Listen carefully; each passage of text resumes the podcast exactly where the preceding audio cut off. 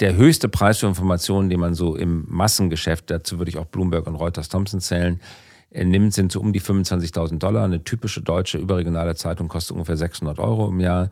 Und die FT und der Economist, die sind so bei 1200 Pfund, Euro, Dollar, Franken pro Jahr.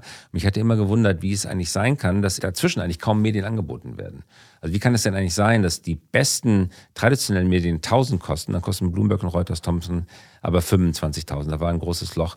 Und Politico, jetzt auch Table und so weiter, die zeigen, dass es tatsächlich auf dem Drittel des Preispunkts einen Markt gibt. Und ich würde mich jetzt zu der These, dafür habe ich null Beweise, aber du bist ja der quantifizierende Analytiker, kannst ja mal schauen, ob es da vielleicht irgendwelche Beweise für gibt. Aber ich würde sagen, wenn es zwei Preispunkte gibt, die weit auseinander liegen, dann gibt es zwischen diesem Preispunkt auf einem Drittel der Strecke und auf zwei Drittel der Strecke jeweils einen Markt. Das wäre jetzt meine These.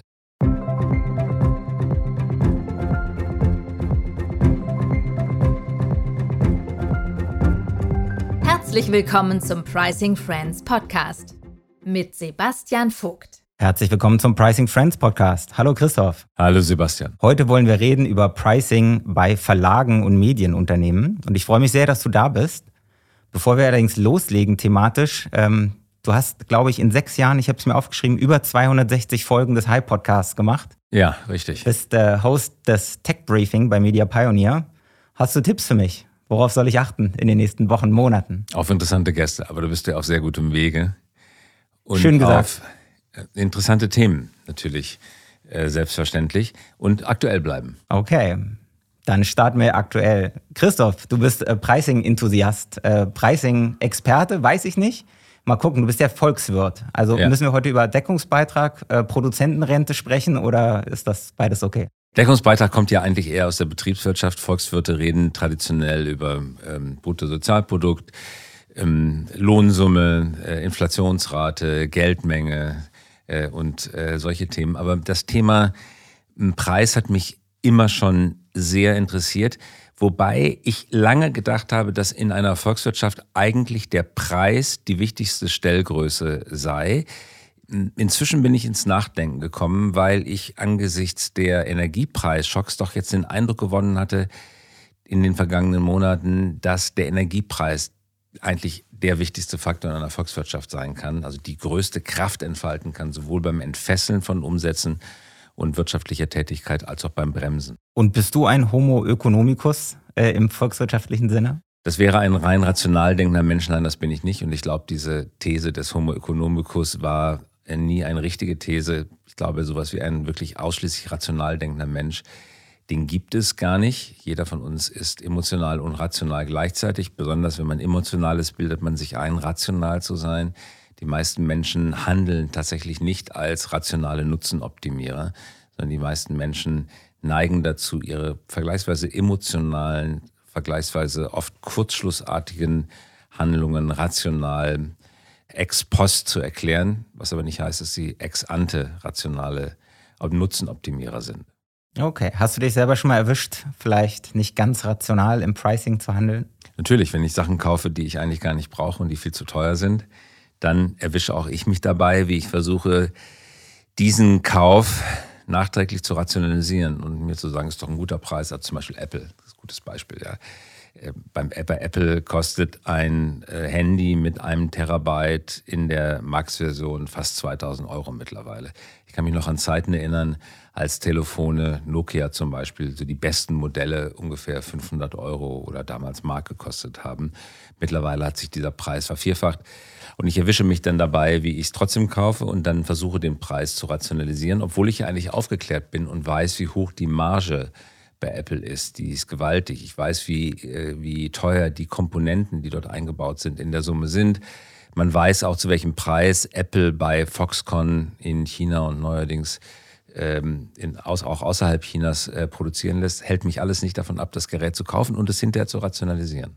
Und bei Apple, wer auf die Website geht, ich habe es kürzlich geguckt, für Tablets steht ja auch nicht der absolute Preis, sondern wenn man dann irgendwie, weiß ich nicht, 256 Gigabyte mehr haben will, dann sind es halt vielleicht doch nur 50 Euro mehr. Also die Preise werden ja auch klein angezeigt.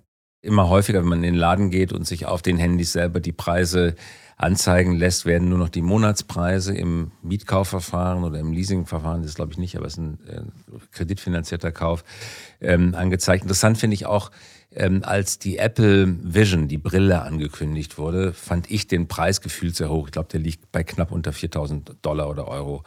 Ähm, habe dann aber noch am selben Tag Freunde gefunden, die mir erzählt haben, das ist in Wahrheit ein niedriger Preis. Ich sage, warum soll der Preis denn niedrig sein? Ja, musst dir vorstellen, damit kannst du ja alle anderen Geräte weglassen. Du brauchst kein Apple TV mehr, du brauchst keinen Fernseher mehr, du brauchst keinen großen 21 Zoll Bildschirm mehr, du brauchst keinen Laptop mehr.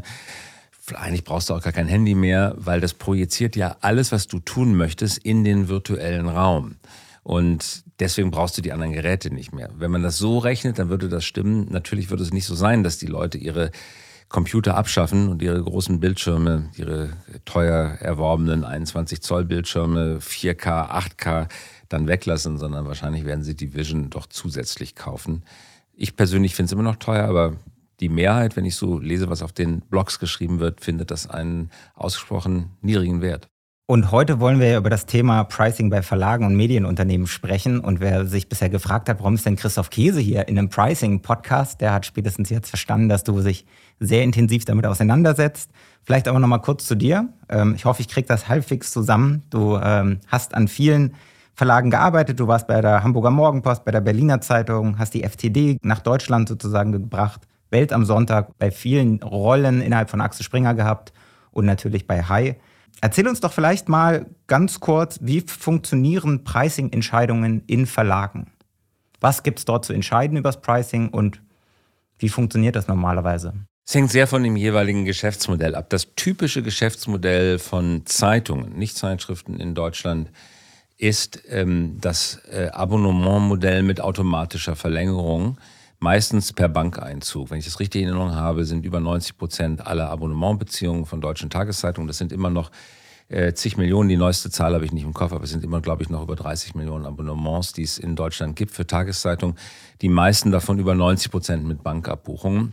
Und Deutschland genießt jetzt die Besonderheit im internationalen Vergleich auch. In den USA ist das anders.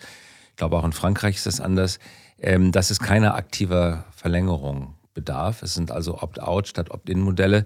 In den USA völlig anders. Da muss der Verlag jedes Jahr aufs Neue fragen, möchtest du das Abonnement weiter beziehen? Und in dem Augenblick, wo man fragt, überlegen sich die Leute natürlich, möchte ich das wirklich? Oder sie vergessen einfach, die positiv bejahende Antwort zu geben. In Deutschland ist es anders. Es verlängert sich äh, automatisch. Und äh, wenn jetzt das gekoppelt ist auch noch mit dem, mit dem Lastschriftverfahren, das es auch in dieser Form nur in Deutschland gibt, dann hat sich äh, doch über die Jahre erwiesen, dass man ein ausgesprochen robustes Abonnementmodell hat. Lastschrift, also Abbuchung vom Konto plus Opt-out, sprich automatische Verlängerung, bedeutet eigentlich vergleichsweise wenig Churn, also Durchsatz. Also kann man äh, beim Pricing doch eher äh, robust vorgehen. Das hat dazu geführt, dass in Deutschland die Tageszeitung, jeder Cent davon ist für guten Journalismus gut investiert. Das will ich überhaupt gar nicht in Abrede stellen. Das ist auch absolut richtig. Trotzdem ist es so, dass die meisten regionalen Zeitungen knapp unter 40 Euro pro Monat und die meisten überregionalen Zeitungen über 60 Euro pro äh, Monat äh, kosten oder rund 60 Euro. Und jetzt tritt eine Besonderheit auf. Äh, in der Fachsprache nennt man das Liquid Expectation. Die Leute beginnen, diesen Preispunkt zu vergleichen mit Preispunkten völlig anders gearteter Geschäfte aus anderen Branchen, die nichts damit zu tun haben. Netflix oder Spotify. Und die sagen sich, Spotify kostet knapp über 10 Euro, 12 Euro vielleicht. Und da habe ich das komplette Musikrepertoire der Welt. Warum denn soll ich jetzt für eine einzelne Zeitung, FAZ, Süddeutsche Welt und so weiter, Handelsblatt, über 60 Euro für eine einzige Zeitung äh, äh, bezahlen? Also die denken sich, ähm, fünfmal so viel Geld, dafür aber nicht das komplette Repertoire, also Spotify für News, sondern nur einen einzigen Titel. Und viele Menschen kommen zu dem Schluss, das macht keinen Sinn und verabschieden sich deswegen vom Abonnement oder schließen gar nicht erst eins ab. Äh, Liquid Expectation, das erlebt auch die Automobilindustrie. Wenn man sich ein, äh, ich sag mal, eine S-Klasse, die wenigsten von uns leisten sich oder können sich leisten eine S-Klasse, aber wenn man sich eine S-Klasse geleistet hat, für 120.000 Euro oder sowas ähnliches oder mehr, dann erwartet man da drin einen Bildschirm mit höchster Auflösung. Weil man sich denkt, das äh, Tablet von Apple es hat eine Wahnsinnsauflösung und die hätte ich jetzt auch gerne. Das Tablet kostet nur 1000 Euro, das Auto kostet 120.000 Euro, muss da also eine tolle Auflösung drin sein. Ist ein unfairer Vergleich. Und trotzdem wird er angestellt. Ich habe mal geguckt äh, für eine bekannte deutsche Zeitung, die vor vielen, vielen Jahrzehnten äh, an den Start ging. Äh, die hat sich in den letzten 60 Jahren im Preis verzwanzigfacht. Während die Inflation ungefähr Faktor 4 hatte. Das heißt, die Zeitungen sind ja schon überproportional teuer geworden. Also wir bleiben bei gedruckten Zeitungen. Woran liegt das? Pricing Power. Vor 100, 120 Jahren, wir sitzen ja gerade hier in Berlin in Mitte an der, an der Kochstraße, Rudi-Dutschke-Straße, ehemaliges Zentrum äh, der Presse in der Weimarer Republik. Damals sind hier in Berlin 120 Tageszeitungen erschienen. Unglaublicher Wettbewerb. Äh, die Zeitung ist als führende Technologie, damals war es die führende Technologie, abgelöst worden durch andere Technologien. Ähm, deswegen hat sie sich in den meisten Zeitungsregionen sowohl in Deutschland als auch in Frankreich, in ganz Europa, aber auch in den USA so entwickelt, dass Regionalmonopole entstanden sind, ähm, die dann oft auch noch ihre Nachbarmonopole dazu gekauft haben. Äh, das ist eine in, in den, wenn man auf die einzelnen Verbreitungsgebiete schaut, eine vergleichsweise monopolistische Struktur äh, mit Wettbewerb in Überschneidungsgebieten. Und das bedeutet natürlich, dass man Pricing Power äh, hat. Die Markteintrittsbarrieren sind vergleichsweise hoch, weil man braucht Druckerei, Vertrieb ist sehr teuer. Ähm, und ähm, viele Investoren schrecken davor ab, in diese Investitionen hineinzugehen. Hat es mal gegeben. Es gab immer wieder Zeitungskriege äh, in unterschiedlichen Regionen. Die sind aber meistens so ausgegangen, dass dann am Ende einer, einer gewonnen hat. Also es konvergiert zum Monopol, dieses Geschäftsmodell, aufgrund der hohen Markteintrittsbarrieren. Und es gibt vergleichsweise oder eigentlich gar keine Investitionstätigkeit in das Erzeugen von Wettbewerbs in unterschiedlichen Preisgebieten. Deswegen sind es eigentlich ähm, Monopol-Pricing-Strukturen, ähm, die wir haben, äh, was Geschäftsmodell oder Technik induziert ist, aufgrund der hohen äh, Betriebs- und Einstiegskosten.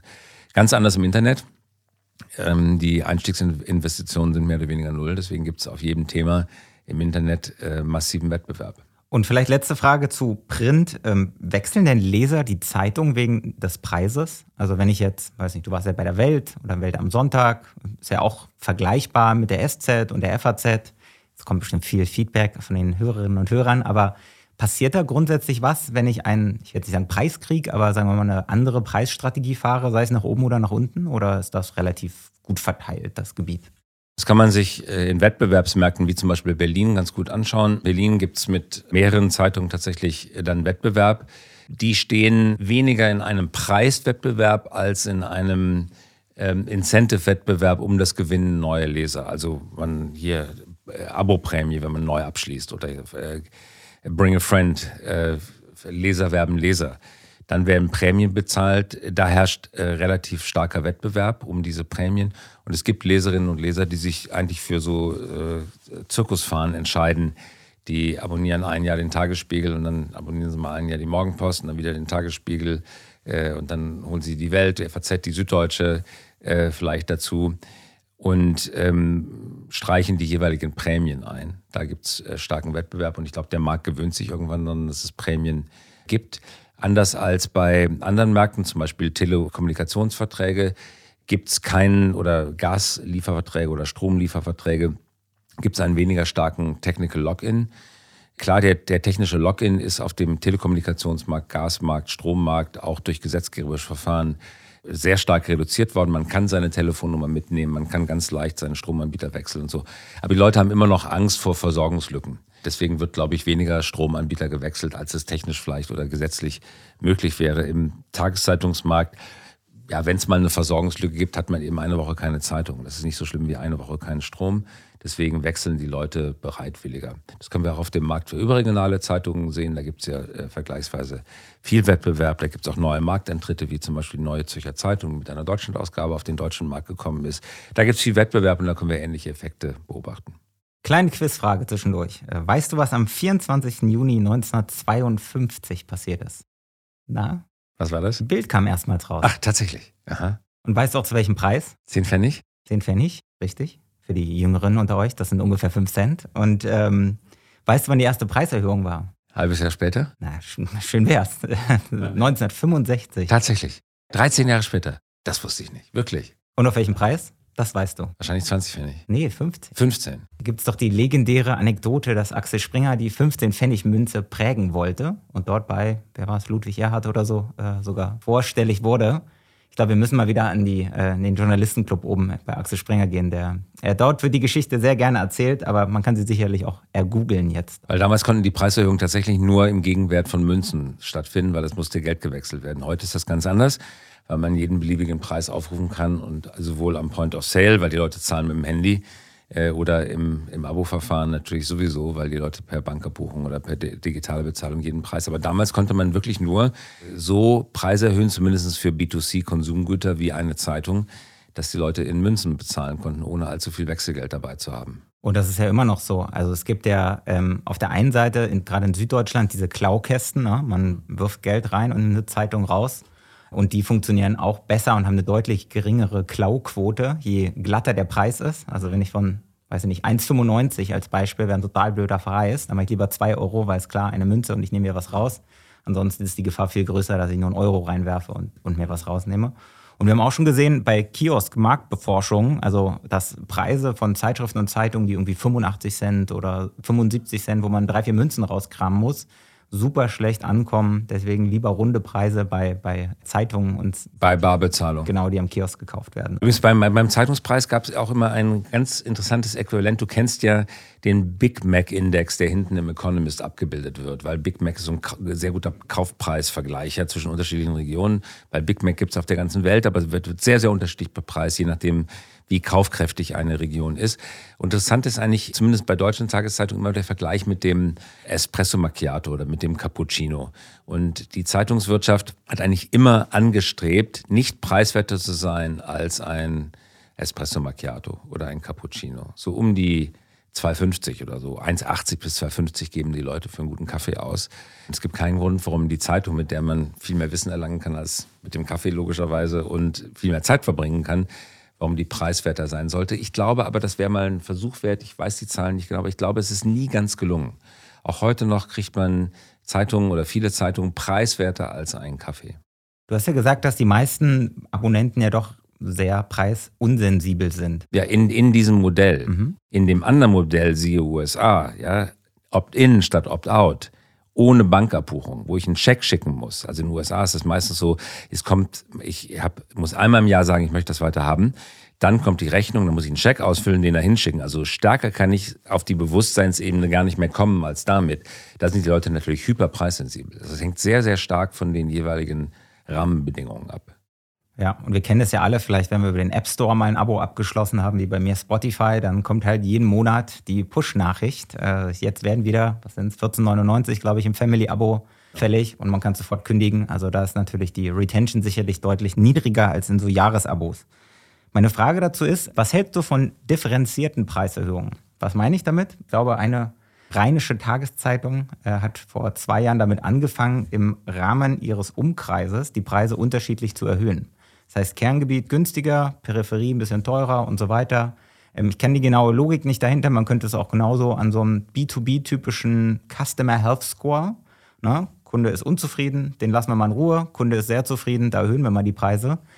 Denkst du, das geht im Verlagswesen bei Tageszeitungen? Das machen viele Tageszeitungen. Aber denkst du, es geht dauerhaft? Oder hat man da sich so nach und nach, wenn alle miteinander reden und es sind ja nun mal Konsumenten und der eine Nachbar zahlt was anderes als der andere, Funktioniert das? Ich glaube, das wäre ein Problem gewesen vor 30 Jahren. Weiß ich noch, da saß man im Flugzeug, hat festgestellt, dass in der Lufthansa der Nachbar weniger bezahlt hat. Man hat sich unglaublich aufgeregt und kann doch gar nicht sein, dass der bei der Lufthansa weniger bezahlt. Heutzutage in einem Flugzeug zahlt niemand denselben Preis. Niemand. Äh, also wenn ich und mein Sohn gleichzeitig Ticket für dieselbe Maschine buchen, kriegen wir unterschiedliche Preise angezeigt, weil wir mit unterschiedlichen IP-Adressen reingehen weil er als Student identifiziert werden kann, ich als Nicht-Student identifiziert wäre, wahrscheinlich kriege ich den höheren Preis angeboten. Das regt heute niemanden mehr auf. Selbst in sozial extrem dichten Kontexten wie Flugzeug, da haben die Leute die Gelegenheit miteinander zu reden. Heutzutage ist das ein Langweilthema. Ich habe lange nicht mehr erlebt, dass im Flugzeug irgendjemand über den Preis redet. Und wenn man über Preis redet, dann schiebt man die Schuld eher sich als der Lufthansa zu oder Ryanair oder EasyJet, weil man sagt, ah, hätte ich mal früher buchen sollen, ah, hätte ich mal den Browser auf anonym schalten sollen, ah, hätte ich nicht mit meinem Apple-Handy reingehen sollen, sondern mit dem Android-Handy, weil auf Apple-Handys wird angeblich ein höherer Preis angeboten, regt sich niemand mehr drüber auf. Bei Zeitungen, wenn man das regional differenziert, und das war ja deine Frage, reden die Leute schon deswegen nicht drüber, weil sie regional differenziert sind. Und man muss sagen, je größer das Verbreitungsgebiet einer Zeitung, desto mehr bietet es sich natürlich an. Nehmen wir das Beispiel einer nationalen Zeitung, ja. Nehmen wir die New York Times. Die New York Times kann in Alabama einen anderen Preis nehmen oder muss vielleicht sogar in Alabama einen anderen Preis nehmen als in Manhattan, weil die Kaufkraft in Alabama viel niedriger ist als in Manhattan, weil natürlich auch die Logistikkosten viel höher sind, um die Zeitung physisch dorthin zu bringen. Und für digitale Produkte gilt Gleiches. Und äh, in Deutschland auch. Die meisten überregionalen Zeitungen haben, auch wenn sie da nicht viel drüber sprechen, Preisdifferenzierungen nach Regionen. Spricht doch nichts dagegen. Wie macht man denn so ein Pricing für eine neue Zeitung? Also du hast das ja damals für die Financial Times äh, in Deutschland auch mit orchestriert. Ähm, wie geht man denn daran? Ja, man guckt auf den heutigen Marktführer, in dem Fall war das das Handelsblatt, Incumbent. Damit ist der Preispunkt gesetzt und dann stellt sich nur noch die Frage, will ich teurer sein oder ich will preiswerter sein als er. Also ich kann entweder sagen, ich bin neu, ich bin besser, ich bin internationaler. Im Fall der FT war das so, Handelsblatt war ein nationales, gut gemachtes Medium, aber die FT ist halt eine Weltmarke mit einer viel größeren weltweit tätigen Redaktion, mit viel mehr quasi äh, Impetus noch, zumindest was die internationale Berichterstattung angeht, kann man gut äh, argumentieren, dass es teurer sein muss. Gleichzeitig ist mit einem neuen Produkt natürlich schwierig, als Preisführer in den Markt zu treten. Deswegen entscheidet man sich meistens doch dafür. Ich glaube, ich weiß gar nicht mehr genau, was wir entschieden haben, aber ich glaube, wir sind ein bisschen unter das Handelsblatt gegangen. Das bedeutet aber im Umkehrschluss auch, wenn man einen Markt betritt, dann kann man natürlich einen umso höheren Preispunkt wählen, je höher derjenige bepreist ist, mit dem ich mich vergleiche. Und mit wem ich mich vergleiche, mit wem ich verglichen werden möchte, lege ich ja selber fest durch meine Produktspezifizierung. Da muss ich schon die erste Entscheidung fällen. Gehe ich auf den unteren Teil des Marktes, gehe ich in Mid-Market, gehe ich in Upper Market, möchte ich im hochpreisigen Markt eher nochmal was oben drauflegen äh, oder nicht. Ähm, deswegen stehen Preisdiskussionen nicht am Ende einer Strategie, sondern ganz am Anfang einer Strategie. Ich bin ein großer Anhänger davon, dass man eigentlich erstmal überlegt, wo möchte ich mich denn preislich einsortieren, um dann das Produkt äh, danach zu entwerfen. Und ein zweites Thema, was vielleicht noch disruptiver war, ich springe jetzt mal zehn Minuten zurück, was du vorhin gesagt hast, und auch nochmal zehn Jahre oder elf, gut elf, äh, als nämlich Welt Plus als erstes Paid-Content-Modell in äh, Deutschland und Europa, glaube ich, äh, gestartet ist. Da hattet ihr ja damals bei der Welt auch die Aufgabe, erstmal ein neues Modell zu finden für digitalen Journalismus, der bis dahin frei war, also gratis. Wie seid ihr daran gegangen? Das ist natürlich das große Problem. Wir waren ja immer schon, zumindest hier bei Axel Springer, der Meinung, dass Gratis-Journalismus äh, auf Dauer keine Zukunft hat. Äh, wir haben aber lange drum gerungen, wie wir quasi das Publikum, das wir ja selber mit vielen anderen Medien erzogen haben, darauf, dass das alles gratis und werbefinanziert ist. Es ist ja in Wahrheit nicht gratis. Mittlerweile wissen wir, dass damals war aber die Aufmerksamkeit dafür nicht so stark, dass die Leute eben ihren Daten bezahlen. Deswegen war es eigentlich nie wirklich gratis, aber es war kein Preis gefordert worden. Und da rein zu mitigieren, das ist nicht so leicht gewesen. Erschwert wird das aber auch noch durch die Zugabeverordnung, weil man hat ja bei Zeitungen, die sich digitalisieren, die besondere Herausforderung, dass man für die Printausgabe ja viele Abonnenten hat. Also muss ich die Frage beantworten, was mache ich denn, das ist eigentlich die schwierige Frage, mit denen, die heute Printabonnenten sind und die jetzt noch die Online-Ausgabe dazu haben möchten. Sage ich, das ist im Abo-Preis enthalten kann man theoretisch machen, aber wenn ich dann gleichzeitig Leuten, die nicht Print-Abonnent sind, sagen wir mal 10 Euro im Monat erbitte als Abonnementgebühr, dann bedeutet das, wenn ich demjenigen, der nicht Print-Abonnent ist, 10 Euro Abonnementgebühr in Rechnung stelle, dann bedeutet das, dass ich dem Produkt damit einen Wert von 10 Euro gegeben habe. Wenn ich jetzt aber dem Print-Abonnenten sage, du kriegst dieses Online-Produkt zusätzlich, habe ich eine Zugabe gewährt im, im Preis von 10 Euro. Und damit bin ich mitten im Wettbewerbsrecht. Unlauterer Wettbewerb kennt ja auch den Tatbestand der Zugabe. Man möchte verhindern, dass der wirtschaftlich wohlhabendere Anbieter auf dem Markt den ganzen Markt verzerren kann, indem er einfach den Leuten Geld dafür verschenkt oder Goodies verschenkt, dass sie sein Produkt nehmen. Und das würde zu einem Crowding-out-Effekt führen, das würde zu einer Monopolisierungstendenz auf Märkten führen, weil immer der Reichste den, den Menschen das größte Geschenk geben kann dafür, dass sie sich für sein Produkt äh, entscheiden. Das will man natürlich verhindern, aus guten Gründen. Und deswegen sieht das Wettbewerbsrecht eben diese Figur der, der Zugabeverordnung oder der, der, der Zugaberegelung vor. Das ist ein ganz zentrales Problem bei der Preisfindung äh, gewesen. Auf der einen Seite möchte ich neue Leute, die noch nicht Abonnenten sind, dafür gewinnen, dass sie da Geld, für Geld bezahlen. Gleichzeitig muss ich aber einen Weg finden, wie ich das äh, in Kombinationsabonnements äh, meinem Stammpublikum, das ich natürlich hegen und pflegen möchte, um es auch zu migrieren in Richtung Online preislich anbieten kann. Und wenn ich jetzt wieder in die Gegenwart gucke, ähm, ich glaube, Bild liegt so bei knapp 700.000 ähm, digitalen Abonnenten. Meines Wissens das Abonnement mit den meisten Kunden äh, weltweit, was nicht in Englisch ist. Startet aber bei 1,99 aktuell. Ähm, ich glaube, nach zwölf Monaten migriert man irgendwie auf den 7,99 Preis. Aber wenn man das mal vergleicht mit der gedruckten Zeitung, dann waren das halt, sagen wir mal, 1 Euro am Tag heute, 30 Euro am Tag. Preislich, also irgendwie ein, nehmen wir Mittelwert Fünftel, Sechstel. Und dann zusätzlich sind es halt 700.000 Abonnenten. Früher waren es, glaube ich, im Peak 5 Millionen gedruckte oder verkaufte Auflage pro Tag. Auch da ein Siebtel der Auflage. Ein Siebtel der Auflage, ein Sechstel des Preises. Da braucht man jetzt wahrscheinlich keinen Doktor in Mathematik, um die Frage zu ausrechnen, dass sich das nicht lohnt. Ja, ja. Ist, ist denn mit digitalem Journalismus überhaupt Geld zu verdienen oder ist das quasi das Abo-Modell nur ein Teil für das ganze Geschichte? Ich, ich, glaube schon, das hängt aber auch wieder sehr stark von der Zeitung und dem Markt. Ich will mal ein anderes Beispiel bemühen. Ich traf vor einigen Wochen äh, den langjährigen Geschäftsführer der Washington Post, äh, die jetzt zu Jeff Bezos gehört, nachdem die Graham Family verkauft hatte. Fred Ryan, der war vorher bei Politico und äh, der berichtete mir, dass äh, als er das Amt angetreten hatte, ist glaube ich sechs, sieben Jahre her, hatte die Washington Post 25.000 Digitalabonnenten, der größte Teil davon im Großraum Washington. Mittlerweile sind es über zwei Millionen Abonnentinnen und zwar weltweit. Ähm, genauso wie die New York Times mit, glaube ich, über, weit über vier Millionen Abonnentinnen und Abonnenten. Ich glaube, es sind viel mehr als vier Millionen, muss die Zahl nochmal nachschauen.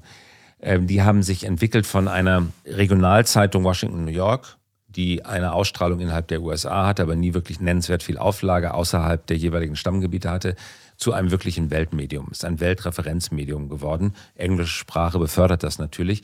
Und äh, die Abonnentenschaft, ähm, die zieht sich jetzt um die gesamte Welt. Jetzt natürlich die Frage, das habe ich mit Fred Ryan noch diskutiert, mit welchem Preispunkt macht man das? Natürlich liegt es bei solchen Qualitätsprodukten, Washington Post, New York Times, sehr nahe, dass man direkt mit einem hohen Preis reingeht. Aber man muss das ja immer ins Verhältnis setzen. Der Marketier denkt ja immer in dem Quotienten zwischen Customer Acquisition Cost, CAC, CAC und äh, Customer Lifetime Value. Darum geht es ja im Prinzip. Ich muss ja irgendwie erreichen, dass die Acquisition Costs niedriger sind als der Lifetime Value. Das, was die Leute bei mir, während sie in dem Leben Abonnent bei mir sind, ausgeben, muss irgendwie mehr sein als das, was ich äh, dafür investiere, um sie zu gewinnen. Customer Acquisition Cost geteilt durch den Customer Lifetime Value sollte eben ein möglichst vorteilhafter Quotient sein.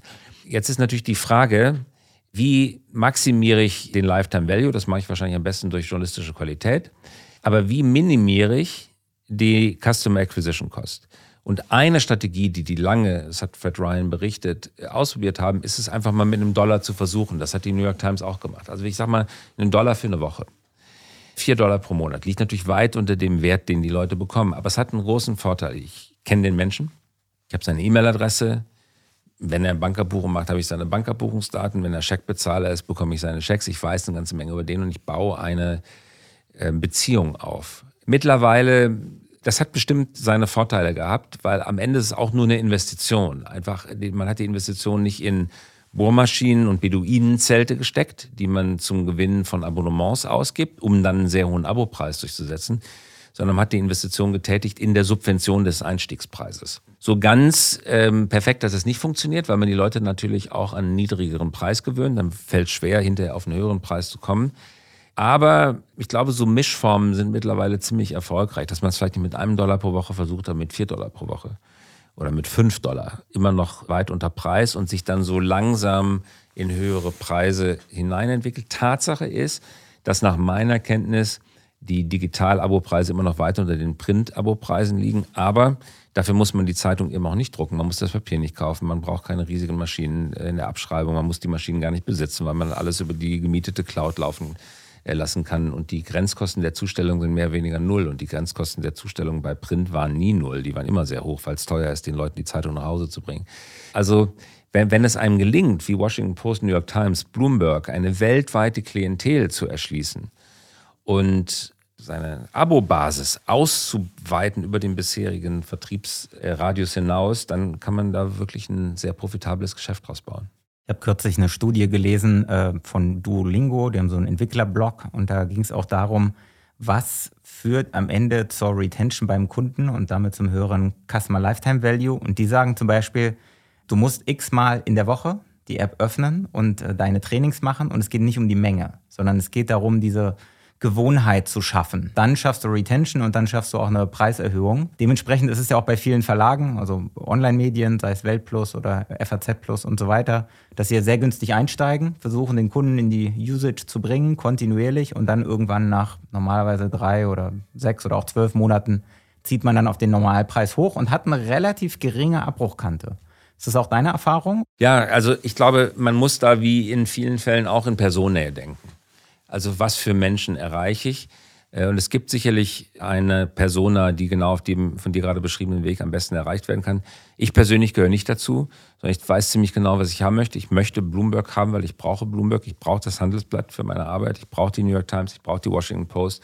Und ich möchte von denen einfach den Preis äh, genannt bekommen. Dann möchte ich mich dafür entscheiden. Dann soll der Preis möglichst lange stabil bleiben. Aber ich möchte dann nicht solche Überraschungen erleben wie ein Dollar im Monat äh, für die ersten zwölf Monate und dann steigt es plötzlich auf 30 Dollar im Monat. Sondern ich möchte das von Anfang an wissen und dann möchte ich diesen Preis bezahlen. Also mich holst du mit totaler Ehrlichkeit ab.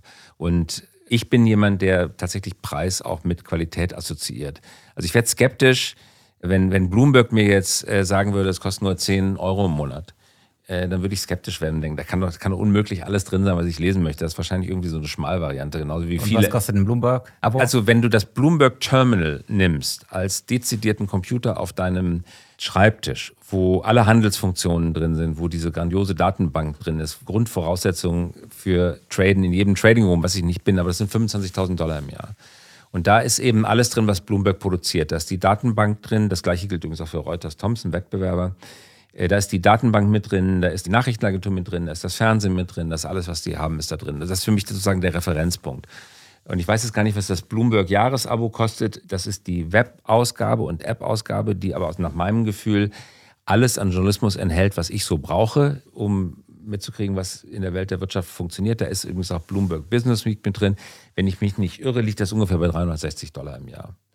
Also ich bin jetzt aber vielleicht auch nicht repräsentativ, aber mich als Persona holst du am besten damit ab, indem du sagst, kostet 360 Dollar, entscheide ich, ob du es haben willst, eine Woche Probe und dann entscheide ich. Da musst du mich nicht langsam ranbringen. Aber ich glaube, dass es auch sehr viele Menschen gibt, die auf dem von dir beschriebenen Weg am besten zu gewinnen sind.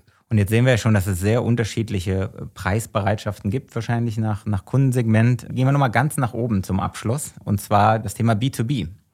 Was hast du denn da für Erfahrungen äh, im Bereich Pricing? Also gibt es ja Modelle und ich denke da vielleicht an Politico bei Springer, das äh, HZ-Geschäft von der Handelszeitung in der Schweiz oder Table Media, die ja sehr dedizierten Journalismus in einer Nische machen und den natürlich auch deutlich hochpreisiger monetarisieren als, weiß ich nicht, eine Mainstream-Zeitung wie die Bild, um wieder das Extrembeispiel zu nehmen. Ja, genau. Die erreichen Preispunkte, das weißt du viel besser, aber das liegt nach meiner Beobachtung so zwischen 12.000 bis 15.000. Kommt das hin? Oder zwischen 7.000 und 12.000 pro Jahr? Also auf jeden Fall ist es einfach vierstellig im Vergleich zu genau. nicht, zwei bis drei Stellen. Jetzt auch gut gerechtfertigt, weil es sind keine Nice-to-have-Medien, sondern Must-have-Medien.